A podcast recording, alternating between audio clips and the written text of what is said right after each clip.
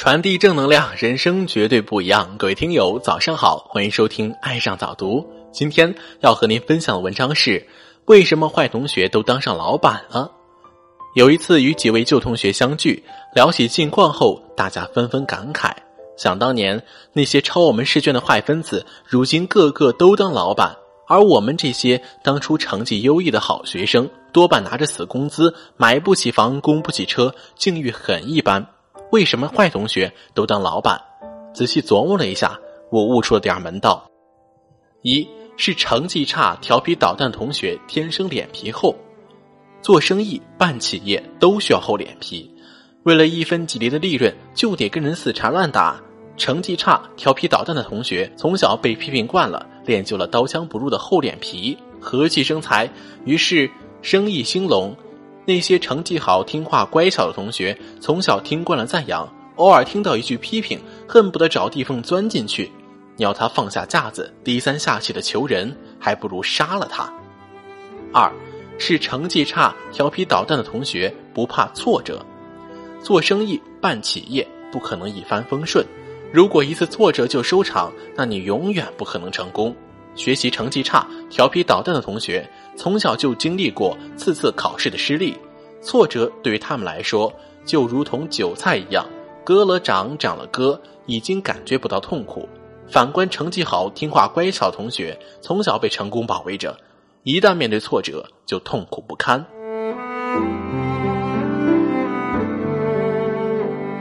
三是成绩差、调皮捣蛋的同学敢于冒险。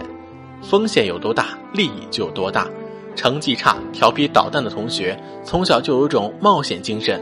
虽然每次恶作剧被发现后都要受到严惩，但他们总放不下那份快乐。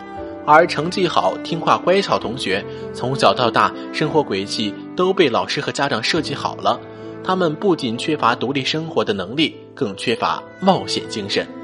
四是成绩差、调皮捣蛋同学讲义气。办企业当老总要善于团结，将员工拧成一股绳。试想，员工一时不慎犯了错，老板能站在对方立场考虑，为其减压，谁还不感恩戴德，拼死效劳呢？而反观学习成绩好、听话乖巧同学，从小到大唯恐自己沾惹是非，有的甚至专门拿着放大镜寻找同学的缺点，以此在老师面前表现自己。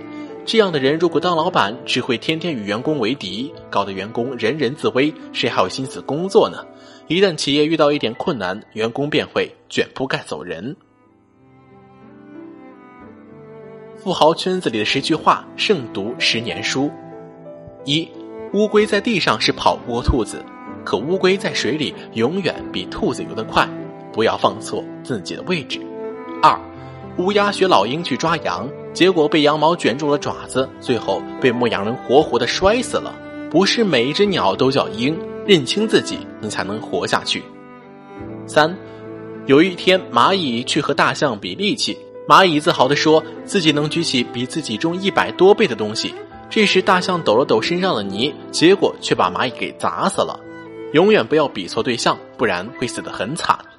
四，马在沙漠里碰见了骆驼。马嘲笑骆驼的背说：“嘿，老兄，你的背真臭。”骆驼没有理马，只是继续赶路。最后，骆驼走出沙漠，马却再也没有出来。看着马的尸体，骆驼笑了。不要嘲笑别人的外表，不然说不定哪天你就成为了别人的笑话。五，有一只兔子很懒，总是在自己的窝边吃草，最后被猎人逮住了。吃窝边草的时候，想想后果。如果你觉得吃得起，你就吃。吃不起，千万别吃。六，森林举行选美大赛，孔雀第一个报了名，觉得自己肯定能拿冠军，结果连初赛都没过。孔雀很生气，就去找山羊评委。山羊评委说：“孔雀，你开屏虽然美丽，但却露着屁股。”孔雀很尴尬的离开了。照镜子的时候，不要光看前面，也要看看后面。七，夏天非常热，斑马去河边喝水。正好看到河马在河里玩，斑马就想，它能玩，为什么我不能玩？斑马就跳下去玩，可没一会儿，鳄鱼就把它给咬死了。